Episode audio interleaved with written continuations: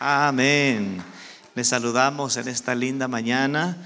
Eh, quiero invitarles a abrir sus Biblias. Mientras nuestros hijos van pasando a sus clases, vamos a aprovechar el momento. Eh, ¿A cuántos de los que están acá les gusta comer? ¿Cuántos conocen esas personas que saborean y disfrutan un buen platillo de comida? Que al comer dicen, mmm, sabroso. ¿Los conoce? ¿Qué tal si usted disfruta la palabra en esta mañana? Amén, diciendo un amén, un gloria a Dios, usted aplaude. Si nos conectamos, podemos todos juntos cambiar esta atmósfera y que la palabra caiga en buena tierra. Me quiero hablarles bajo el tema cuando los santos se vuelven atrevidos. Y para eso vamos a abrir nuestras Biblias en Primera de Samuel, capítulo 14, eh, del versículo 1 hasta el verso 7. Vamos a estar leyendo solo para iniciar eh, en esta mañana. Esta es una historia bien interesante y les invito a que juntos podamos estudiarla e ir viendo algunas cosas que nos van a servir en nuestra lucha contra nuestro enemigo. ¿Cuántos saben que estamos en guerra, que estamos en lucha y que la victoria es nuestra porque Dios está de nuestro lado? ¿Lo creen? Dice primera de Samuel 4:1. Aconteció un día que Jonatán, hijo de Saúl, dijo a su criado que le traía las armas ven y pasemos a la guarnición de los filisteos que está de aquel lado. Y no lo hizo saber a su padre. Y Saúl se hallaba al extremo de Gabá, debajo de un granado que hay en Migrón. Y la gente que estaba con él eran como 600 hombres. Y Ahías, hijo de Ahitob, hermano de Icabod, hijo de Fines, hijo de Elid, sacerdote de Jehová en Silo, llevaba el efod. Y no, no sabía el pueblo que Jonatán se hubiese ido. Y entre los desfiladeros por donde Jonatán procuraba pasar a la guarnición de los filisteos, había un peñasco agudo de un lado y, de otro lado. Y el uno se llamaba Voces y el otro Sene. Uno de los peñascos estaba situado al norte hacia Migmas y el otro al sur hacia Gabá. Dijo pues Jonatán a su paje de armas. Yo creo que está en la pantalla el pasaje. Si usted quiere levantar su vista y el verso 6 y 7 lo vamos a leer juntos. Dice el verso 6, dijo pues Jonatán a su paje de armas. Ven, pasemos a la guarnición de estos incircuncisos. Quizá Jehová haga algo por nosotros, pues no es difícil para Jehová salvar con muchos o con pocos. ¿Pueden decir amén a eso? Verso 7. Y su paje de armas le respondió, haz todo lo que tienes en tu corazón. Ve, pues aquí estoy contigo a tu voluntad. Qué poderosa palabra. ¿Será que usted le puede decir al Señor, yo estoy contigo, Señor, para que juntos podamos hacer todo lo que tú quieres que hagamos? ¿Por qué no levanta ahí su mano y le dice, Señor, yo necesito recibir esta palabra? Espíritu Santo, necesitamos que tú llenes esta atmósfera. Oh Dios, mi vida está en tus manos. Háblanos, Señor, que desde tu trono, Señor, pueda resonar tu palabra y que hoy podamos salir edificados, podamos salir desafiados, Señor. Rompe con todo espíritu de confusión conformismo, Señor. Ayúdanos a romper con todo espíritu de mediocridad, mi Dios, y darnos un espíritu valeroso, un espíritu de guerrero, Señor, un espíritu valiente para enfrentarnos a nuestro adversario, creyendo que contigo, Señor, podemos siempre ser más que vencedores. Muchas gracias, Señor. Amén. Y amén. Digan conmigo en alta voz, cuando los santos se vuelven atrevidos. Pueden sentarse. Les decía al principio que esta es una historia muy hermosa, muy interesante. Muchos tal vez la han leído y otros tal vez será la primera vez que escuchen la historia donde el hijo de Saúl, rey de Israel, eh, libra una batalla solamente con su paje de armas, solo con su escudero. Él vio lo que el poder de Dios es capaz de hacer en aquellos que se atreven a confiar en el Señor. Israel estaba en una situación muy, eh, muy crítica. Ellos estaban aparentemente en desventaja porque los filisteos no, no permitían que Israel pudiera armarse, pudieran tener espadas, pudieran tener un armamento para que pudieran resistirles como enemigos. Entonces la condición en la que se encontraba Israel parece ser que la misma condición de la iglesia hoy en día, porque aunque Dios nos ha entregado una armadura espiritual. Dios nos ha dicho que nos pongamos el casco, nos cubramos con la coraza de justicia y nos ha dado la espada del Espíritu. Parece ser que muchos creyentes hoy no saben cómo ganar sus batallas, no saben cómo vencer al enemigo, no saben cómo vivir en victoria, porque se han conformado a hacer solo lo mínimo en su caminar con Dios y no han desarrollado un espíritu atrevido, un espíritu valiente, un espíritu que se arriesga a todo con tal de alcanzar la victoria en el Señor. Diga conmigo, yo soy atrevido, yo soy valiente, yo me voy a arriesgar. Aleluya. Quiero que veamos, eh, regresando un poco más atrás del pasaje que leímos, quiero que veamos la condición en la que Israel se encontraba. Y lo vamos a leer textualmente aquí en el pasaje. Dice primera de Samuel 13, 19. En todo el territorio de Israel no había un solo herrero pues los filisteos no permitían que los hebreos, los hebreos se forjaran espadas y lanzas. O sea, ellos como que habían puesto una ley que los judíos no aprendan este trabajo para que no se hagan espadas. Verso 20. Por tanto, todo Israel dependía de los filisteos para que les afilaran los arados, los asadones, las hachas y las hoces por un arado o un asadón cobraban 8 gramos de plata y 4 gramos por una horqueta o, o una hacha o por arreglar las aguijadas. Así que ninguno de los soldados israelitas tenía espada, ¿lo está leyendo? Ninguno de los soldados israelitas tenía espada o lanza excepto Saúl y Jonatán. Y esta estrategia que los filisteos estaban usando contra Israel es la estrategia que Satanás está usando hoy en día.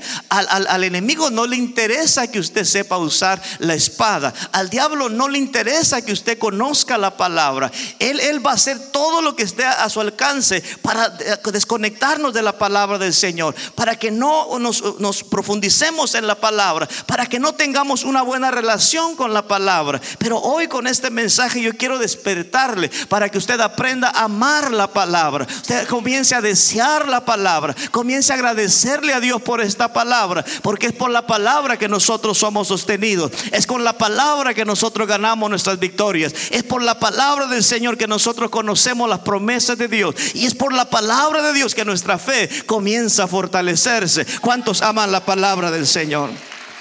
¿Usted trajo Biblia en esta hora, ya sea en papel o electrónica? ¿Cuántos tienen su Biblia a la mano? Quieren comenzar a mover su palabra, ya sea digital o en papel, y decirle al enemigo, yo sé en quién he creído, yo sé las promesas de Dios, yo sé quién está conmigo y no me voy a dejar intimidar. Esta mañana cuando iba entrando acá, Mano Edwin, quien está encargado de la oración, de intercesión por cada servicio, me dijo, pastor, eh, ¿cuál será el tema? ¿Por qué es que nosotros vamos a orar? ¿Cómo usted quiere que nos unamos a usted mientras está predicando? Y yo les dije, oren por iniciativa, que la iglesia comience a tener iniciativa que no nos tengan que decir lo que ya sabemos que tenemos que hacer, que no nos tengan que rogar. Yo les decía en la mañana a los hermanos, tengo ya varias semanas con esa carga en mi corazón, Dios queriendo despertar a su iglesia para que tenga iniciativa. Ya no necesitamos que nos expliquen más las cosas que ya sabemos que tenemos que hacer. Lo que necesitamos es una chispa, lo que necesitamos es el fuego en el corazón para que nos levantemos de nuestra comodidad y comencemos a hacer lo que ya Dios nos ha dicho que tenemos que hacer. Así es que diga conmigo, iniciativa, disposición, valentía para poder enfrentarnos al enemigo. Cuando no tenemos iniciativa nos conformamos a vivir de derrota en derrota, de fracaso en fracaso. Cuando no tenemos iniciativa nos conformamos a una vida fría. Cuando no hay iniciativa lo vemos como algo normal el vivir en indiferencia. Pero cuando hay iniciativa nosotros decimos, Señor, ya basta. Yo no puedo seguir en esta condición. Yo necesito levantarme. Mi gente me necesita. Mi familia me necesita. Mi matrimonio me necesita. Y no me voy a quedar como estoy. Porque en ti hay de que puedo cambiar mi contexto, cambiar mi realidad. En ti yo creo que puedo ser más que vencedor. Quiero rápidamente hablarles cómo Jonatán, siendo un hombre de iniciativa, un hombre valiente, un hombre santo, un hombre que le creyó al Señor, cómo lo que él experimentó en Dios nos puede servir a nosotros ahora, porque yo no sé si usted lo reconoce, pero todos los creyentes estamos en lucha, estamos en guerra. De una forma u otra estamos siempre enfrentando dificultades, estamos batallando de un lado y de otro. Y yo sé que aunque estamos en esa batalla, estamos luchando, no todos tenemos la, la bendición de salir en victoria. Pero hoy con la palabra el desafío es que usted aprenda a ganar sus batallas en Dios. Vamos a ver cómo Jonatán nos va a enseñar a establecer principios, a tomar actitudes que nos hagan diferentes a los demás y si logramos aplicar esta palabra, yo le garantizo que usted puede cambiar lo que está viviendo ahora. ¿Está conmigo? Lo primero que observamos en Jonatán es que él tuvo iniciativa propia. A él no le tenían que decir las cosas que él sabía que tenía que hacer. Y creo que cuando tomamos iniciativa es cuando podemos medir madurez en las personas. A los niños inmaduros hay que recordarles que hagan su cuarto. A los niños inmaduros hay que recordarles sus responsabilidades. Pero cuando ya somos maduros en Dios, no esperamos que nos recuerden las cosas. No esperamos que nos estén empujando. No esperamos que nos estén rogando. Cuando hemos aprendido a madurar en Dios, entendemos y sabemos discernir la voz de Dios que nos está despertando, que nos está llamando. ¿Cuántos escuchan la voz de Dios siempre en sus vidas? Él tomó iniciativa y por eso es que regresando al pasaje que leímos al principio, en estos primeros versículos, vamos a ver la actitud de Jonatán y ver cómo contrasta su actitud con la actitud de la mayoría. Dice, aconteció un día que Jonatán, hijo de Saúl, le dijo a su criado que le traía las armas. Él dijo, ven y pasemos a la guarnición de los filisteos. En otras palabras, no podemos quedarnos aquí donde estamos, tenemos que hacer algo. Y dice, y no lo hizo saber a su padre. Y Saúl se hallaba al extremo de Gabá, debajo de un granado que hay en Migrón. Saúl estaba cómodo. Estaba tranquilo bajo la sombra de este gran árbol. Ya no le importaba lo que estaban viviendo, porque Saúl no tenía iniciativa, pero sí había iniciativa en Jonatán. Dice el versículo 3, y Ahías, hijo de Agitob, hermano de Icabod, hijo de Fines, hijo de Eli, sacerdote de Jehová en Silo, llevaba el efod y no sabía el pueblo que Jonatán se hubiese ido. Ni el rey tomaba iniciativa. Ni los 600 soldados que estaban con el rey tomaban iniciativa. Ni siquiera el sacerdote que estaba ahí, descendiente de Elí, tomaba iniciativa. Todos estaban conformes. Todos estaban ahí tranquilos, estaban ahí estáticos, no se podían mover, no tenían el deseo de cambiar su situación. Pero se levantó Jonatán y dijo, yo voy a hacer algo diferente. Y ahí nosotros leímos que él ni siquiera se vio motivado a hablarle a su padre. En esta ocasión pudiéramos decir que hasta se fue en rebeldía, no le pidió permiso al papá porque él sabía qué clase de persona era Saúl. Saúl, aunque había sido llamado por Dios, Dios lo había ungido, había derramado ese, ese, aceite de la unción sobre él para que fuera un rey exitoso. Saúl siempre se volvió como un muchacho malcriado. A Saúl Dios le tenía que andar rogando, le tenía que andar diciendo más de dos veces las cosas que él tenía que hacer. Y llegó un momento en que Dios dijo, yo no puedo seguir tratando con este hombre. Yo no llamé a un niño para que fuera rey de esta nación. Yo llamé a un adulto. Y cuando ya Saúl no quiso obedecer la voz de Dios, Dios le dijo a Saúl, en cierta manera, le dijo, si tú siendo un hombre grande no sabes tener iniciativa, voy a levantar a un jovencito, voy a levantar a un adolescente, voy a levantar a un muchacho inexperto que no tiene todo el conocimiento, que no ha librado grandes batallas como tú, que no tiene la estatura que tú tienes, pero que tiene un corazón para servir, que tiene pasión, que tiene la llama del Espíritu en su corazón para creer en cosas grandes. Saúl estaba cegado por su orgullo. Saúl estaba acostumbrado a que Dios le estuviera rogando. Y muchos en la iglesia viven de esa manera. Quiero decirle que si usted es de los que siempre andan buscando que otros le rueguen para hacer las cosas, tiene que despertar en esta hora.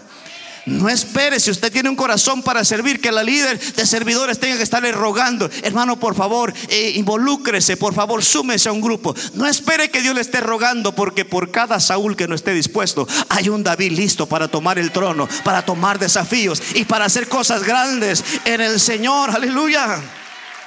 Porque Saúl nunca pudo tomar iniciativa.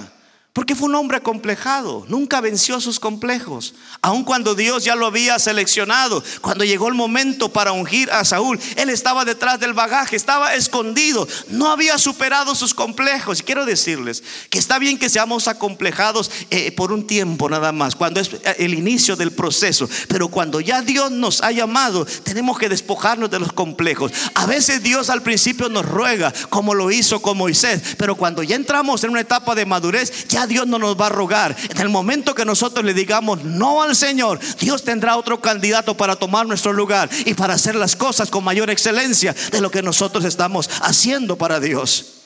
Saúl tenía todo a su mano, tenía la unción. El mismo David reconocía la unción de Dios en Saúl por eso es que David nunca extendió su mano para eh, herir o para matar a Saúl, porque él reconocía que sobre él ah, se había sido derramada la unción para gobernar, pero no había disposición en este hombre. Tenía 600 hombres a su mando, pero no tenía valor para enfrentar al adversario. Yo en la mañana les decía a los hermanos que la actitud de Saúl contrasta mucho con la actitud de Abraham.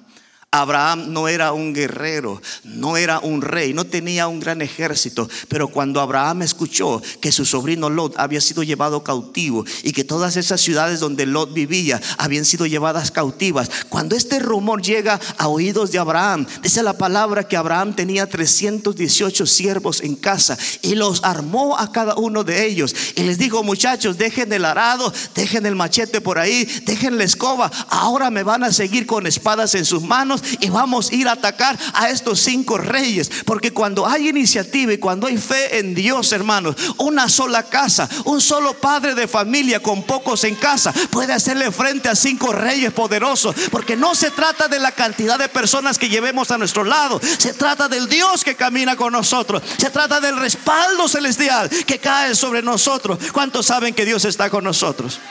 Faro de luz, ¿cuántos saben que Dios está con su iglesia? Que Dios está en medio de nosotros. Entonces no podemos seguir viviendo, hermanos, en derrota. No podemos seguir siendo niños inmaduros. Y esto va para todos nosotros. No solamente para aquel creyente recién convertido. Esto va para aquellos que estamos en el ministerio, aquellos que tenemos un llamado. No podemos esperar. Nos debe ser suficiente escuchar solamente lo que Dios quiere hacer para decir, heme aquí, Señor. Envíame a mí. Jonatán no esperó que el sacerdote le dijera, tengo una visión de Dios para ti. No esperó que el sacerdote hiciera un sacrificio y después venir a decirle, hay un mensaje de Dios para tu vida. Jonatán entendió que era sentido común levantarse y, y cambiar esa condición porque él sabía que no podía tolerar más esa condición que estaba viviendo. Cuando Dios enciende el fuego, hermanos, lo primero que sucede es que dejamos el conformismo. La gente se conforma porque se apaga espiritualmente. La gente se conforma a no orar, a no leer la Biblia, a no congregarse porque están apagados. Y después inventamos mil excusas. Que no voy a la iglesia porque no me gusta el estilo de la adoración. No voy a la iglesia porque no me gusta el horario. No voy a la iglesia porque el pastor aquí, la pastora allá o los líderes allá. Y mil excusas que estamos inventando. Y nunca reconocemos que realmente el problema está en que nos hemos apagado hemos perdido la unción, hemos perdido la chispa, hemos perdido la devoción por el Señor. Pero espero que mientras esté predicando en esta hora, usted comience a orarle al Señor y a decirle, Señor, enciende la llama en mi corazón y comience a encender la pasión en mi alma para que pueda tomar iniciativa propia. Repita conmigo, iniciativa propia. Segundo, Vemos en Jonatán que él nunca despreció lo que tuviera en su mano, fuera mucho, fuera poco. Dice el verso 4. Y entre los desfiladeros por donde Jonatán procuraba pasar a la guarnición de los filisteos, había un peñasco agudo de un lado y otro del otro lado. El uno se llamaba Voces y el otro Sene. Uno de los peñascos estaba situado al norte hacia Migmas y el otro al sur hacia Gabá. Dijo pues Jonatán a su paje de armas, ven, pasemos a la guarnición de estos incircuncisos. Note cómo se refiere a los filisteos. De la misma forma que David se refirió a Goliat cuando lo enfrentó. Este es un incircunciso, un hijo del diablo, un sinvergüenza que no tiene derecho de avergonzar a los hijos de Israel. Dice, ven, pasemos a la guarnición de estos incircuncisos. Quizá haga algo Jehová por nosotros. Y esta parte es la que más me gusta. Pues no es difícil para Jehová salvar. ¿Lo cree? No es difícil para Jehová salvar con muchos o con pocos. Y su paje de armas le respondió, haz todo lo que tengas en tu corazón. Ve, pues aquí estoy contigo a tu voluntad. No iba a ser, hermanos, una misión fácil. No iba a ser fácil lo que ellos iban a emprender. E, e, el terreno estaba muy peligroso. Eran como eh, riscos inclinados con muchas piedras. Tenían que ellos eh, atravesar y treparse como animales en ese lugar hasta llegar a su destino. Era muy riesgoso. Y aparte que el enemigo que se iban a enfrentar eran los filisteos. Soldados diestros, entrenados para la batalla. Soldados que intimidaban a cualquiera. Pero ahí cuando Jonatán está frente a esta grande asignación, la única vocecita que escucha diciéndole, ve que yo estoy contigo, es la voz de su paje de armas. Solo uno estaba dispuesto a acompañarlo. Yo hubiese dicho, Señor, de todos los 600 soldados, solo uno, yo lo hubiera despreciado. Pero el mensaje aquí nunca desprecies a la gente que Dios ponga a tu lado, así sea solamente uno. Porque ese uno que esté a tu lado contigo van a cumplir con la asignación y van a cumplir con la promesa. El pastor Lester hablaba de esa promesa, donde dos o tres están congregados en mi nombre, ahí estoy yo en medio de ellos. Y donde Dios está, ahí hay victoria. Donde Dios está, hermano, las cosas pueden mejorar, las cosas pueden cambiar. Él le dijo, todo lo que esté a tu mano hacer, hazlo porque yo estoy contigo. Creo que muchas veces no es la falta de apoyo lo que nos desanima, es que no recibimos el apoyo de quien queremos recibirlo. Porque a veces quienes nos dan palabras de aliento son las personas más insignificantes. A veces puede ser su hijo, su niño, diciéndole, papi, mami, todo va a estar bien. Y usted pueda decir, pues yo, yo quería escucharlo de alguien grande, de alguien importante. Yo quería que el pastor me llamara por teléfono y me dijera que todo está bien. Pero a veces no es así. A veces es un niño pequeño alguien insignificante que nos dice, todo va a estar bien, ya no llores, Dios está contigo. Él te va a sostener con su mano. Él te va a sacar adelante. Todo va a estar bien. Cuando usted se enfrente a esa situación, no diga, Señor, no tengo apoyo. Simplemente reciba el poco apoyo que Dios le da, porque con eso será más que suficiente. La gente puede ser humilde y sencilla, los que están a nuestro lado, pero pueden ser personas poderosas a nuestro lado. Por eso es que les sigo recalcando, no desprecie a nadie. Dios va a traer a su lado a gente que le va a ayudar y usted tiene que cuidarse de nunca despreciarlos.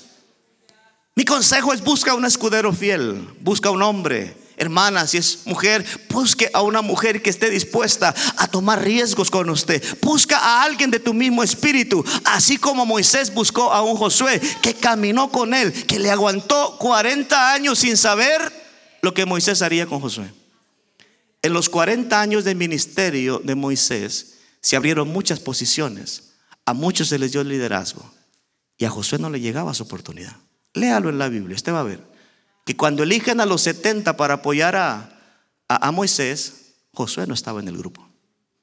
Otros recibían la promoción y no le, no le llegaba a Josué. Es más, Josué llegó hasta sentirse celoso, porque cuando vino el Espíritu Santo sobre los que iban a apoyar a Moisés, hubo uno que no llegó a la cita, pero allá a la distancia comenzó a profetizar, comenzó a caer bajo el poder de Dios. Y dijo Josué, no, este no puede profetizar. Como que le dijo a Moisés, impídeselo porque él no vino a la reunión. Y Moisés le dijo, ¿qué te pasa? ¿Tienes celos de mí? 40 años esperando. Pero cuando parecía que todos lo habían aventajado, Dios le abrió la mayor puerta y le dijo, tú vas a suceder a mi siervo Moisés, porque Dios nunca llega tarde. Ese Josué estaba puesto a la par de Moisés para apoyarlo, para ayudarlo. Y en aquel tiempo a los servidores también se les hablaba o se les identificaba con otro nombre. A los siervos de la antigüedad se les llamaba como aquellos que derramaban el agua sobre su Señor. Ese era el trabajo de Eliseo para con Elías. Cuando Elías se quería lavar las manos, le decía, Eliseo, ven para acá. Y corría él con un recipiente y le vertía las manos al profeta para que se las lavara. Ese era el ministerio. Hay gente que quiere cosas grandes, pero no sabe qué hacer con las cosas pequeñas que Dios les entrega en el momento. No vas a tener púlpito si no estás dispuesto a lavar un baño primero, a levantar un papel de la iglesia. No vas a tener reconocimiento ni fama si no tienes primero un corazón de servidor. Déselo fuerte al Señor si usted gusta. El camino a la grandeza se llama camino de servicio, camino de obediencia, camino de entrega, camino de humillación. Ese es el camino a la grandeza. Por eso es que usted tiene que buscar no a gente importante, no a gente de renombre, a gente que quiera apoyarlo. Con esa gente que le quiera apoyar, usted hará cosas extraordinarias por el poder del Señor. Jonatán era atrevido, era valeroso, era valiente, pero no dejaba de ser un hombre débil, un hombre atacado por dudas, por preguntas sin respuestas. Habían grandes cuestionamientos en él. Por eso es que aunque Jonatán dijo, no es difícil para Jehová salvar con muchos o con pocos, también expresó su duda cuando dijo, quizá Jehová haga algo por nosotros. Y me llama la atención como este escudero, como este paje de armas, viendo a Jonatán que aún tambaleaba y también su fe flaqueaba, le dijo, de todas formas, tú ve, camina, avanza porque yo quiero estar contigo. Esas son la gente, hermanos, son las personas con las cuales vale la pena convivir y compartir. Aquellos que no solamente pueden ver nuestras grandes cualidades, aquellos que no solamente ven nuestras virtudes, aquellos que no ven solamente nuestro espíritu valeroso, sino también aquellos que están dispuestos a aceptarnos tal y como nosotros somos, aun cuando estamos en momentos débiles. Diga conmigo, no despreciaré a nadie. Tercero, nunca busques el camino más fácil. Porque si buscas el camino más fácil, posiblemente no vas caminando en el camino divino. Versículo 8 dice, entonces Jonatán dijo, vamos a pasar a estos hombres y nos mostraremos a ellos. Pregunto, ¿cuántos en esta mañana quisieran ser compañeros de guerra a la par de Jonatán? Quiero hermanos levantadas. ¿De verdad, hermanos? Ya no las bajen, no manténganlas ahí. ¿Por qué las bajaron? Él le dijo a su paje de armas, vamos a ir y nos vamos a mostrar. O sea, no vamos a ir a escondidas. Vamos a ir a dar la cara. Si nos dijeren así, esperad hasta que lleguemos a vosotros, nos estaremos quietos en nuestro lugar y no subiremos a ellos. O sea, les vamos a dar la cara y si ellos nos dicen, quédense ahí, que vamos a encontrarlos ahí, tú no te vas a ir. No le vas a correr, tú te vas a quedar conmigo aquí a la par. ¿Se animarían? No eran dos contra dos, eran miles contra dos. ¿Se hubieran quedado ahí ustedes? Hubieran dicho, no, que lo maten a él, yo corro, yo tengo familia, tengo esposa, tengo cosas que hacer.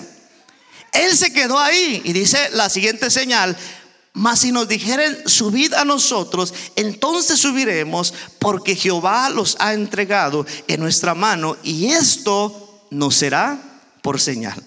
Se mostraron pues ambos a la guarnición de los filisteos y los filisteos dijeron, he aquí los hebreos que salen de sus cavernas donde se habían escondido. Verso 12.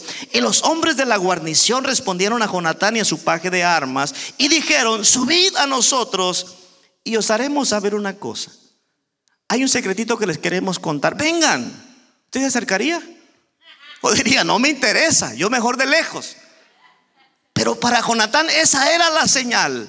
Si me mandan llamar, voy a entender que Dios está en el asunto. Dice el verso, entonces Jonatán dijo a su paje de armas, sube tras mí, porque Jehová los ha entregado en manos de Israel. ¿Lo alcanzó a ver en, en el pasaje que leímos? No buscar lo fácil, porque si busco lo fácil posiblemente no estoy haciendo lo que Dios quiere que haga. Todo lo que Dios me pide hacer tiene que ser algo imposible, si no, no vendría de parte de, Dios. Lo que Dios me pide que haga, no lo puedo hacer con mis fuerzas. No lo puedo financiar con mis recursos. No lo puedo alcanzar con mis habilidades. Si es Él el que me está mandando a hacerlo, tengo que hacerlo con su respaldo. Porque de otra forma no lo podría hacer. A eso yo le llamo ir más allá. Ir más allá de la comodidad. No conformarnos con lo fácil. Y se lo voy a poner en una forma práctica.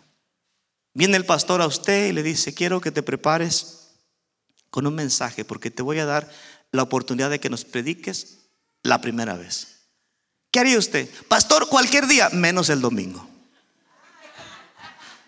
Póngame un martes. Es más, comencemos en una casa luz. Ahí sí le respondo, pastor, pero en domingo no. Siempre nos acomodamos a lo fácil, ¿verdad? Pero si es Dios quien lo está llamando, busque lo difícil. Busque lo más complicado. Jonathan dijo, vamos, demos la cara. Y si nos dicen, vengan para acá, queremos decirles algo. Esa es señal de que Dios está con nosotros. ¿Cuáles son las señales que busca la gente ahora? Les decían a los hermanos en la mañana. Señales que suavicen el proceso. La gente dice, Señor, si tú me quieres enviar a, esta asignación, por favor, Señor, al salir del servicio, ahí al pararme en ese semáforo, en ese primer semáforo, que aparezca un carro azul y quien lo esté manejando sea un gringo, Señor, un americano. Esa será la señal. Oh Señor, quiero esta noche soñar con ángeles y ángeles peleando por mí. Quiero soñar que el enemigo está destruido, que está derrotado. Y así yo voy a entender que tú estás conmigo.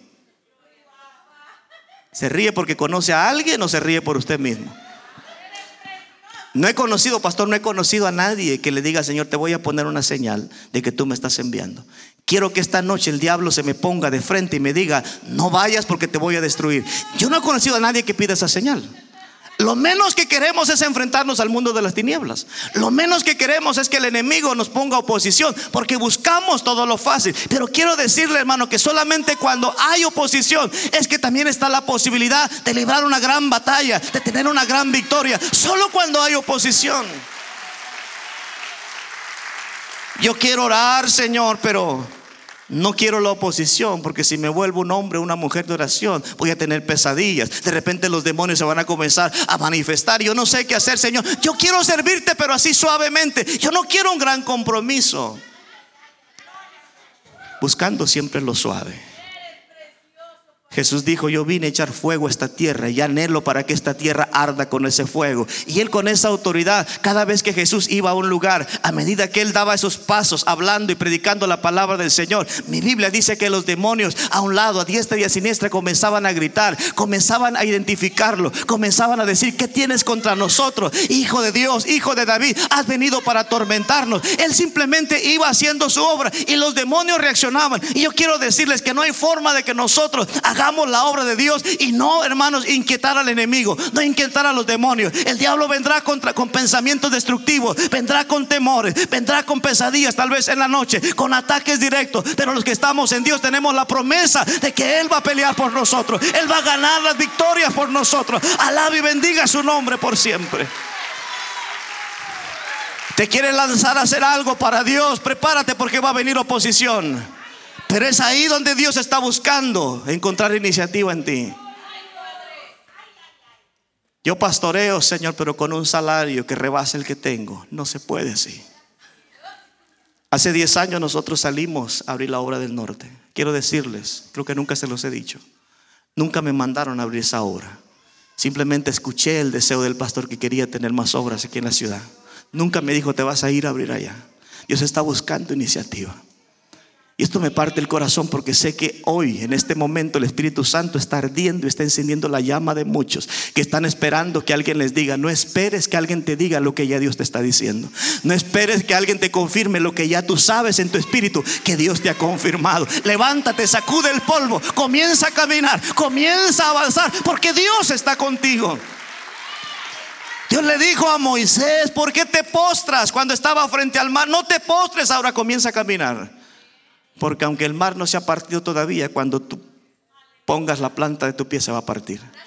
Y lo mismo le dijo a Josué, no quiero que estén llorando ahora, no quiero que se comporten como niños asustados. Manda a los sacerdotes a que se paren en medio del río Jordán y cuando ellos pongan la planta de su pie en esas aguas, las aguas se van a partir, las aguas se van a abrir. Dios no partió el río primero, Dios pidió que ellos dieran el primer paso, porque cuando nosotros hermanos damos el primer paso, entonces Dios comienza a dar la orden allá en el cielo, envía legiones de ángeles para que nos apoyen, para que nos respalden, para que puedan financiar todo lo que Dios quiere hacer en nuestras vidas.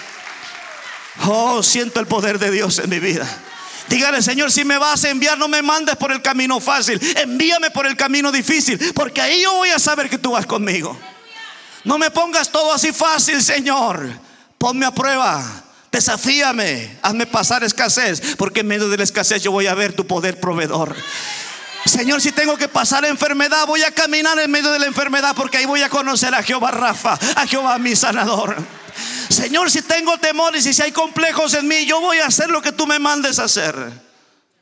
Porque quien les habla a ustedes, hermanos, fue una persona que por muchos años vivió complejado, que no sabía ni siquiera cómo desarrollar una conversación sana entre las personas más cercanas por el temor, el complejo. Nunca ni por mi mente pensé que iba a estar en una plataforma con un micrófono en mano hablándole a multitudes. Pero eso es lo que hace el poder de Dios. Y Dios lo puede hacer con usted también. Confía en Dios. Atrévase a caminar con Dios. Y las cosas van a cambiar. Pero no busque lo fácil. Jonatán le dijo a su escudero, si tú estás dispuesto a caminar conmigo, yo voy a entrar. Yo voy a tomar iniciativa y voy a comenzar a tumbar a todos los que se acerquen a nosotros. Y tú solo te vas a encargar de ir matando a los que a mí se me escapen. Pero yo soy el que voy a llevar la delantera. Tú solo vas a ir rematando detrás de mí lo que ya yo he comenzado a hacer. Yo no sé si usted le hubiera dicho, todavía sostengo mis palabras de ir contigo. O diría, excuse me, ¿puedo cambiar mi resolución? ¿Puedo regresarme a casa? Con Gedeón se le juntaron casi 30 mil y Dios dijo, son muchos. Si tienen miedo que se vayan, y se fueron 20 mil. Le quedaron 10 mil y Dios dijo, son muchos todavía, llévamelos al arroyo. Y de 30 mil quedaron apenas 300. Pero con esos fue más que suficiente para destruir a un ejército de más de 100 mil soldados, porque iban respaldados por el poder de Dios. Muchos queremos estar a la par de gente grande, pero poder estar a la par de gente grande es aceptar grandes retos, grandes desafíos. Cuando Jesús invitó a sus discípulos a caminar con Él, no los invitó solamente para que fueran famosos, como Jesús fue famoso. Les dijo, ustedes van a hacer todo lo que yo estoy haciendo. Y les dijo aún mayores, porque las cosas que yo hago, ustedes las van a hacer y aún mayores, porque yo voy al Padre. Y llegó un momento después de un corto entrenamiento que Jesús les dijo, váyanse a predicar este mismo mensaje que yo estoy predicando. Pero les quiero dar un detalle, no se van a llevar ni bolsa ni alforja. Quiero que aprendan lo que es vivir por fe. No se van a llevar dos pares de calzado ni doble túnica. Solo se van a ir con la ropa que traen puesta y con el calzado que traen. Y no le van a pedir a nadie nada. Donde quiera que vayan, prediquen. Si esa ciudad es digna de ustedes, habrá paz en esa ciudad. Pero si no es digna de ustedes, ustedes se van a regresar y la paz vendrá con ustedes. Y cuando estos obedecieron y regresaron, dice que vinieron contentos, alegres, diciendo, Señor, los demonios se nos sujetan. Los enfermos son sanados. Ellos levantaron a los muertos. Ellos resucitaron. Hicieron todo lo que Jesús estaba haciendo. Y Jesús les dijo, para esto los llamé. No solamente para que fueran parte del montón los llamé para que las cosas que yo hago, también ustedes las comiencen a hacer. Y si el Dios Todopoderoso nos ha llamado con esa gran misión, hermano, entonces tenemos que creer que en Él todo es posible. Y que con Dios tenemos que hacer proezas y milagros y maravillas, pero no buscaremos el camino fácil. Cuarto, si vas a hacer algo para Dios, entrégate con espíritu, alma y cuerpo. Versículo 13. Y subió Jonatán trepado con sus manos y los pies. Piensa en esta imagen. Iba trepando aquel desfiladero y tras él su paje de armas y a los que caían delante de Jonatán, su paje de armas que iba atrás de él los mataba. Y esta fue la primera matanza que hicieron Jonatán y su paje de armas, como 20 hombres en espacio de media yugada de tierra o una hectárea. Y hubo pánico en el campamento y por el campo y entre toda la gente de la guarnición y los que iban a merodar, también ellos tuvieron pánico y la tierra tembló. ¿Lo está leyendo? Hubo pues gran consternación y esto fue la respuesta sobrenatural a la actitud de un hombre llamado Jonatán, que no la pensó dos veces, para liberar a su pueblo de la frente de la vergüenza que estaban viviendo bajo el poder opresivo de los filisteos. Esta era una lucha de vida o de muerte. Y la lucha que nosotros estamos librando, esta lucha espiritual, hermanos, es de vida o de muerte. La vida la vivimos solamente una vez aquí en la tierra. Y si vamos a vivir solo una vez, hay que aprender a vivir de victoria en victoria. Hay que aprender a disfrutar nuestro caminar con Dios. Hay que aprender a ser victoriosos, porque ya cuando estamos cuando estemos en el cielo ya no habrá necesidad de luchar, ya no habrá necesidad de pelear, ya no habrán ministerios. A los pastores se nos va a acabar el trabajo, ya no tendremos iglesias que pastorear. Los profetas dejarán de profetizar, los maestros dejarán de enseñar, porque Dios mismo nos enseñará y grabará sus leyes en nuestro corazón. Así es que este es el momento de poderle demostrar al Señor que sí podemos hacer las cosas con su poder, con su unción. Este es el momento de decidir no quedarle mal al Señor, porque Dios nos puso en este tiempo, en esta temporada, para una asignación especial, hermano. No le tocó a la generación pasada ni a la generación que vendrá después. Es a esta generación que le toca enfrentar estos desafíos, estos problemas. Pero en esta generación Dios sigue obrando de la misma forma que obró en las generaciones pasadas, así como lo hizo con Jonatán y muchos grandes. Aleluya. Diga conmigo, Dios no bendice a perezosos. Los cielos se abren solo sobre aquellos que son esforzados. Yo no veo a Jonatán acostado en una hamaca como su padre estaba debajo de aquel granado diciendo, Señor, si eres tú, haz una obra maravillosa, destruye a nuestros enemigos. Eso nunca va a pasar. Dios interviene cuando nosotros hacemos lo que está a nuestro alcance. Y cuando nuestras fuerzas se nos acaban, entonces se activa la gracia divina para que podamos hacer lo que hasta ese momento no habíamos podido hacer. Cuando ya no puedo dar un paso más, mire, esto es tan profundo y tan amplio y tantos pasajes, que la Biblia dice que el que tenga rodillas débiles, rodillas paralizadas, tiene que afirmarlas más.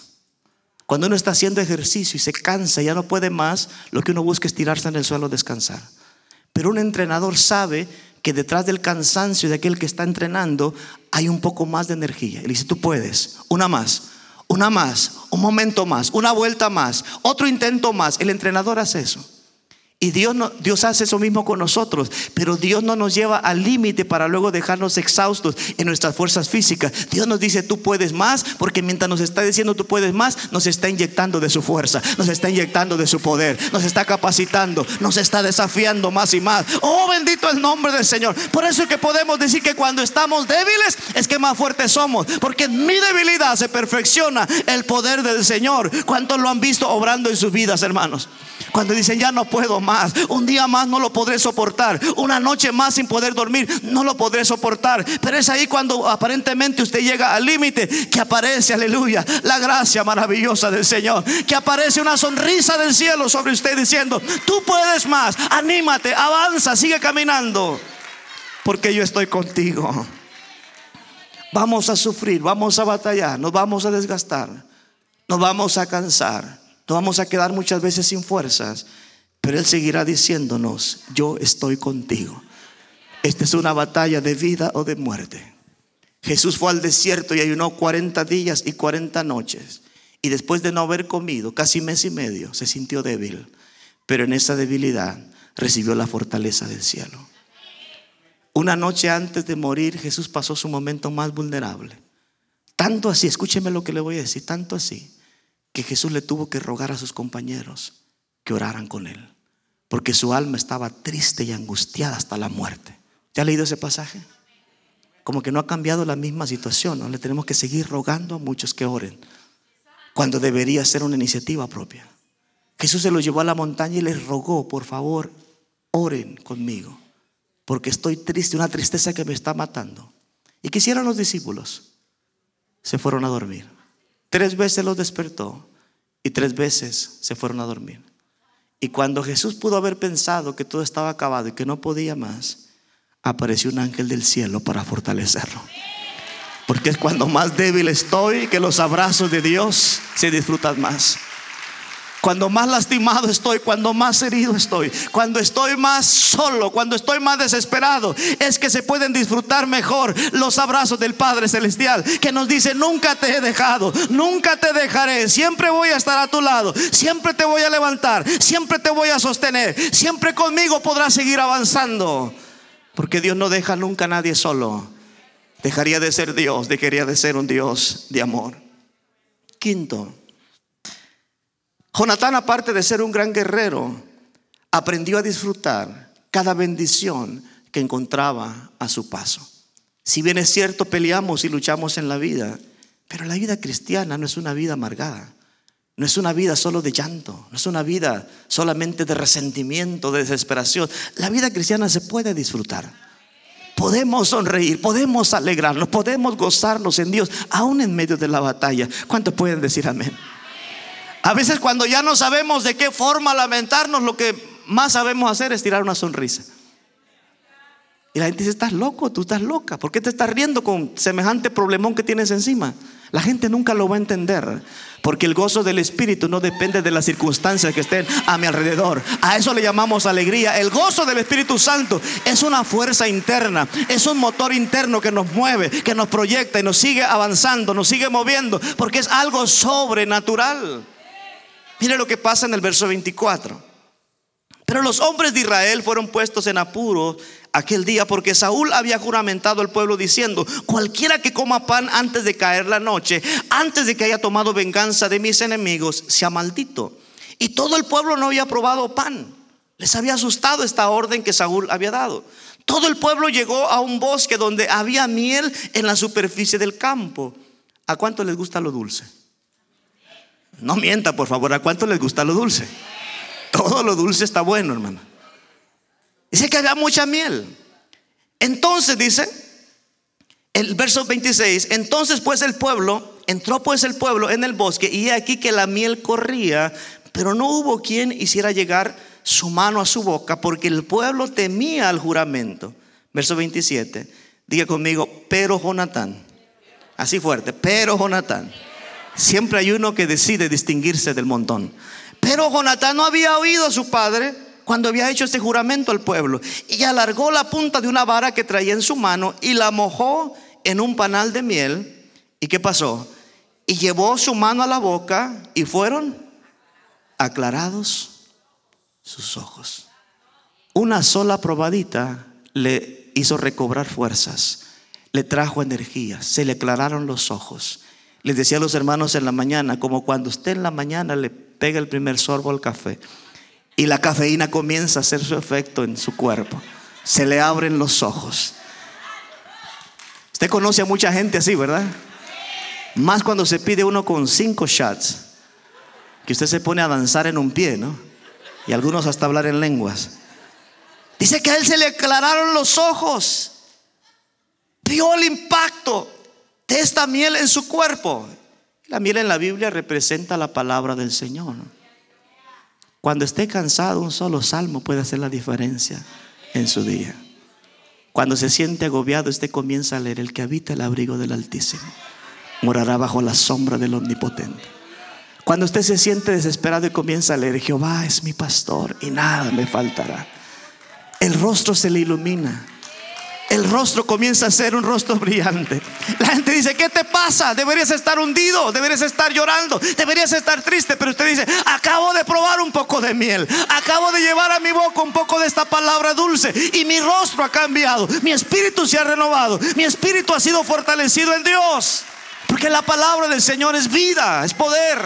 La palabra del Señor es un alimento, hermanos, que nos fortalece.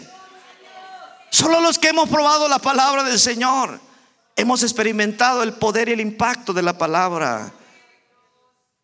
Jonatán dijo, yo no voy a desaprovechar esta oportunidad. Estoy en el campo de guerra, pero aquí hay miel. Hay que probarla. Hay que disfrutarla. A eso yo le llamo una actitud de alguien que decide ser feliz. Por el contrario, Saúl vivía ocupando la posición más alta de su país. Era el rey, estaba sentado en un trono, tenía todo a, a su mando, él tenía toda la autoridad de ese país pero era una persona amargada, resentida y hasta endemoniada.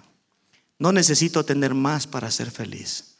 Necesito solamente valorar y disfrutar lo poco que tengo para poder llegar a ser feliz. Porque si fuese el caso de que para poder ser feliz tenemos que tener grandes cantidades de dinero, entonces Salomón hubiese sido el hombre más feliz de la tierra. Pero el hombre que tuvo oro su ciudad había tanto oro, tanta plata como las piedras en las calles. Así dice la Biblia.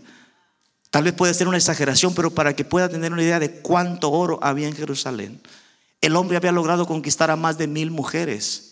Si quisiera dormir con una de ellas cada noche tendría que esperar tres años. Y él dice, yo no le di, eh, yo, no, yo no le puse límite a mis ojos, yo le di rienda suelta al placer. Hice todo lo que me vino a la mente, todo lo que decía, lo hice. Pero al final de cuentas, cuando leemos el libro de Eclesiastés, dice vanidad de vanidades, todo es vanidad. Porque las cosas materiales nos pueden alegrar por un momento, pero no nos pueden traer felicidad al corazón. Solamente las cosas espirituales, las cosas eternas, solamente las promesas de Dios en su palabra nos pueden llenar de gozo, de alegría, aunque estemos en medio de la batalla. Debemos aprender a disfrutar nuestra vida en Dios.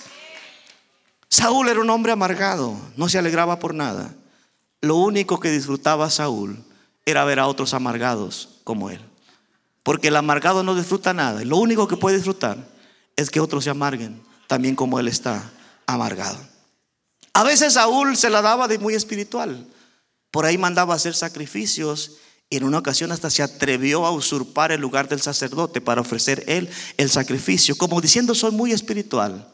Pero todo lo que hacía Saúl lo hundía más porque ya no estaba conectado a Dios, ya no podía disfrutar su vida. Jonatán decidió no escuchar las amenazas de su padre, él decidió hacer las cosas de una forma diferente. Él comenzó a ver la vida como, como cuando se ve la miel, así con esa dulzura. Y él comenzó a decir, todo lo que venga a mi vida, si viene de parte del Señor, lo voy a disfrutar. Como que Jonatán estaba con la teología del apóstol Pablo, cuando Pablo dice que todas las cosas ayudan para bien a aquellos que son llamados conforme al propósito de Dios.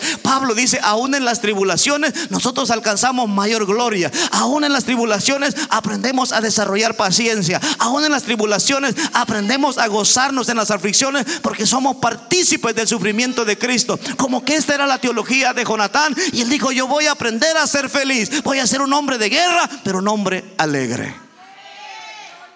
Dígale a su hermano, cambia tu rostro y sea una persona alegre. Dígaselo.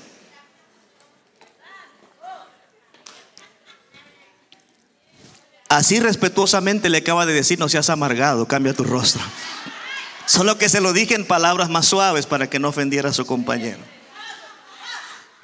Sexto, me faltan dos cosas más y los dejo. Creo que ya comienza a llegar hasta acá el olor de la comida. En sexto lugar, nunca, escuche bien, nunca se disculpe por haber hecho algo correcto. Algo que está bien. Nunca le pida disculpas a nadie. Porque si usted sabe que le hizo lo correcto, usted no tiene por qué disculpar.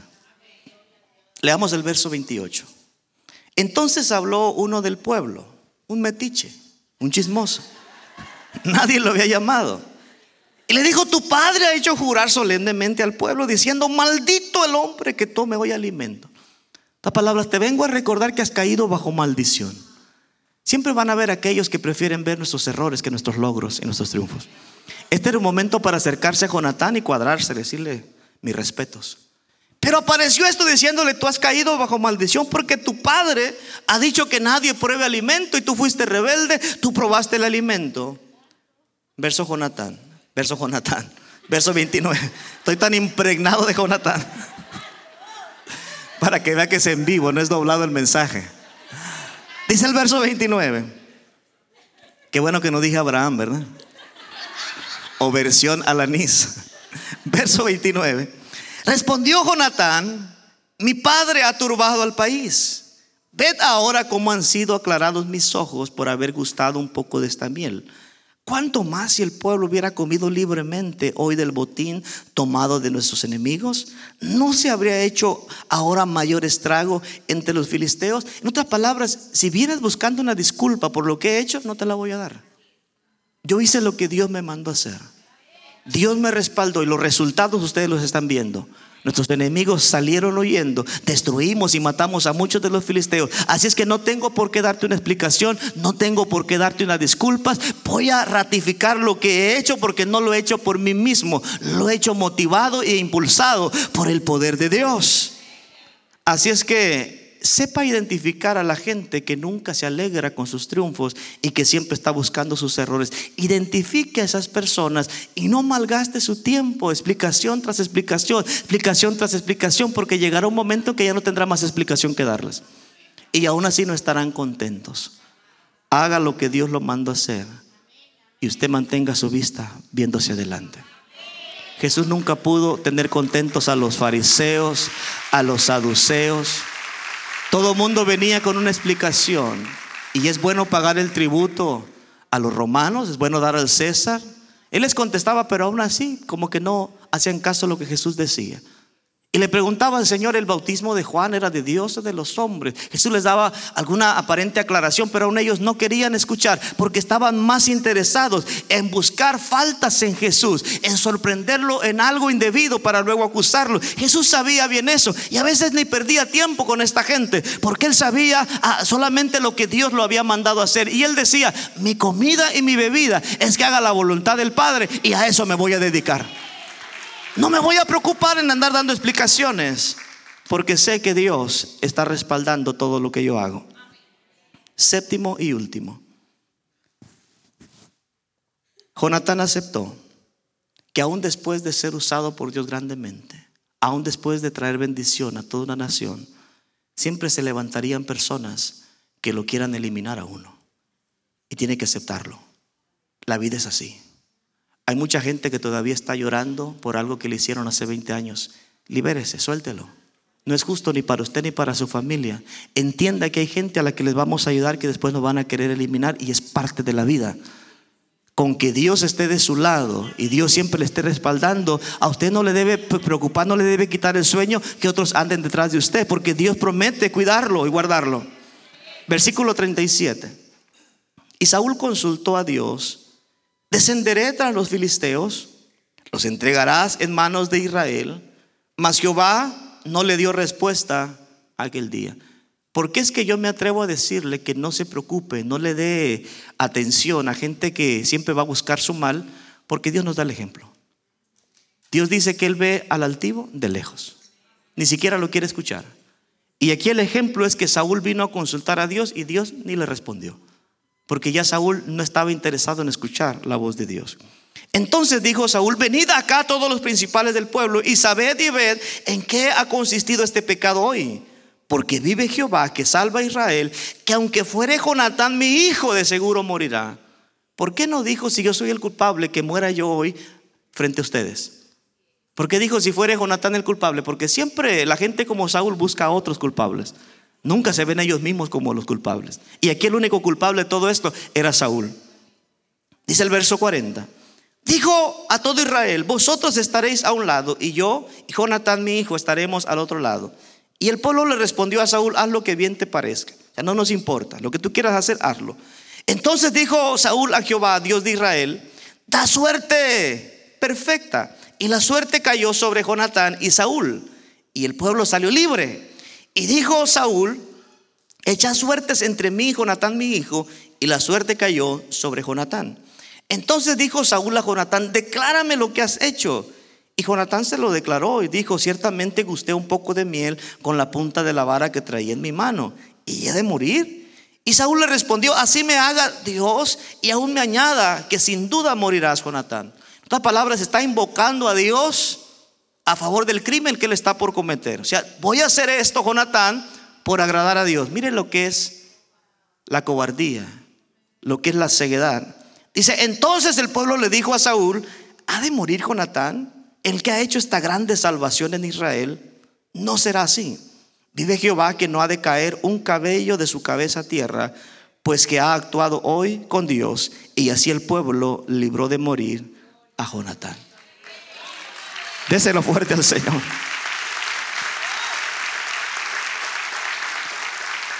Le traigo una buena noticia.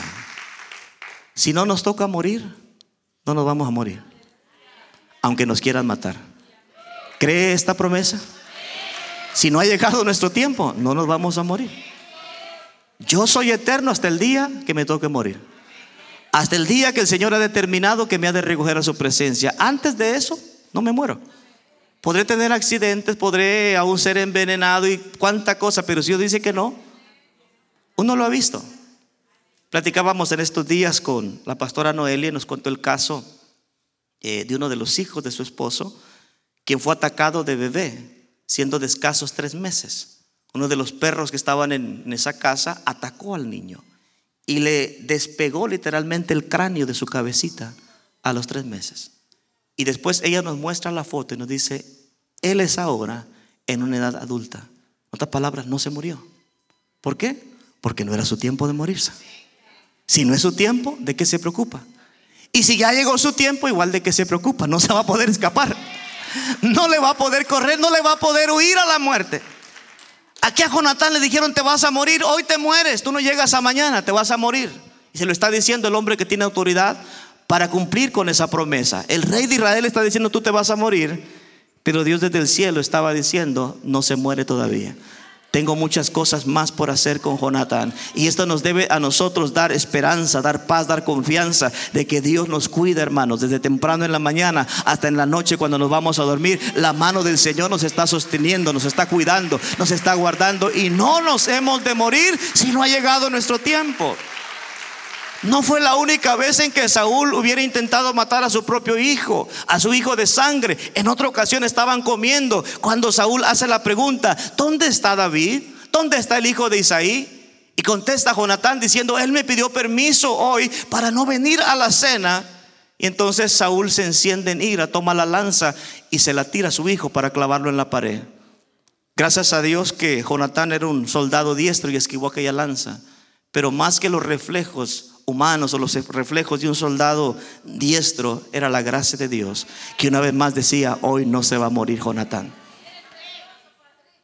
Esta palabra, yo quiero hacer énfasis, porque tenemos mucha gente que le tiene miedo a la muerte. Hay mucha gente que tiene pánico a la muerte. Simplemente con escuchar la posibilidad de que puede morir les entra mucho temor. La muerte, hermanos, es solamente una coma en nuestras vidas, no es un punto final. Es simplemente la oportunidad de ser traspuestos, trasladados a una gloria mayor.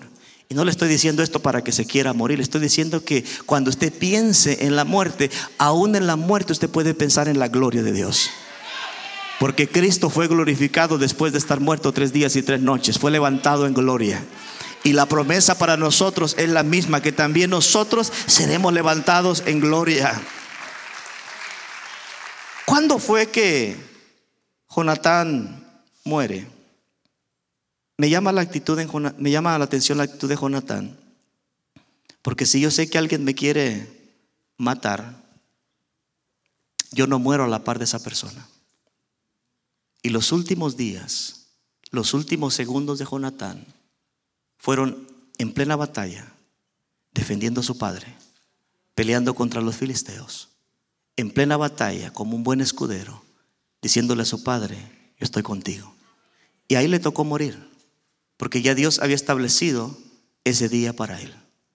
Después él deja un legado muy hermoso, porque su hijo se levantaría como el gran Mefiboset, el receptor mayor de la gracia divina en el Antiguo Testamento. Un muchacho que de sus, sus, primeros días comenzó a vivir el infortunio de la vida, comenzó a vivir como un niño lisiado, como un muchacho dependiente de otras personas, pero al final terminó sus días como un hombre próspero, un hombre bendecido, comiendo de la misma mesa del rey, disfrutando del palacio del rey. Todo esto, hermanos, porque él fue conectado, él estuvo conectado a la herencia, al legado que su padre Jonatán había entregado a sus futuras generaciones. En otras palabras, cuando nosotros somos personas atrevidas, vidas, hermanos, nosotros vamos a heredar nuestro ADN a las futuras generaciones. Yo no quiero que mis hijos me recuerden como un hombre cobarde. Yo no quiero que mis hijos me recuerden como un hombre que entraba y salía a la iglesia. Yo no quiero que la gente me recuerde como un hombre fracasado. Quiero que mis hijos me recuerden como un hombre valiente, como un hombre entregado, como un predicador entregado a la voluntad de Dios, como un hombre forzado, como un hombre trabajador. Esos son los recuerdos que yo quiero que mis hijos tengan en sus mentes y en sus corazones cuando yo ya no esté con ellos ahí para ayudarles, para cuidarles. Es el deseo de nuestro corazón. Y Jesús, también nos dio ese mismo ejemplo, hermanos, porque Jesús no murió en derrota. Jesús no murió fracasado. Murió como un rey. Y aunque estaba colgado, lo fuerte. Escuche bien lo que le voy a decir. Estando colgado en esa cruz, murió perdonando murió orando, murió decretando palabra, tanto así que las palabras de Jesús, estando ahí casi moribundo, provocaron el mayor terremoto de ese tiempo y las tumbas se abrieron, los muertos comenzaron a salir de las tumbas, porque Él no murió en fracaso y en derrota. Hasta el último suspiro, Él murió respaldado por el poder del Señor. Déselo, déselo, alégrese del Señor.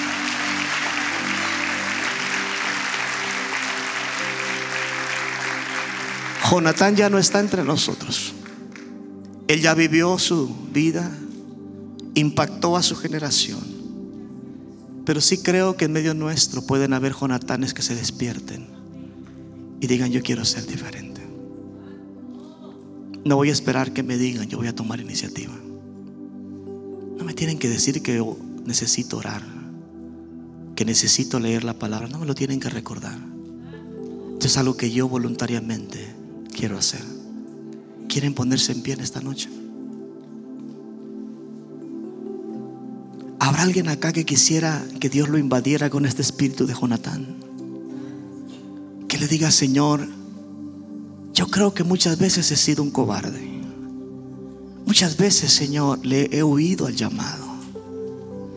Muchas veces he buscado lo más fácil.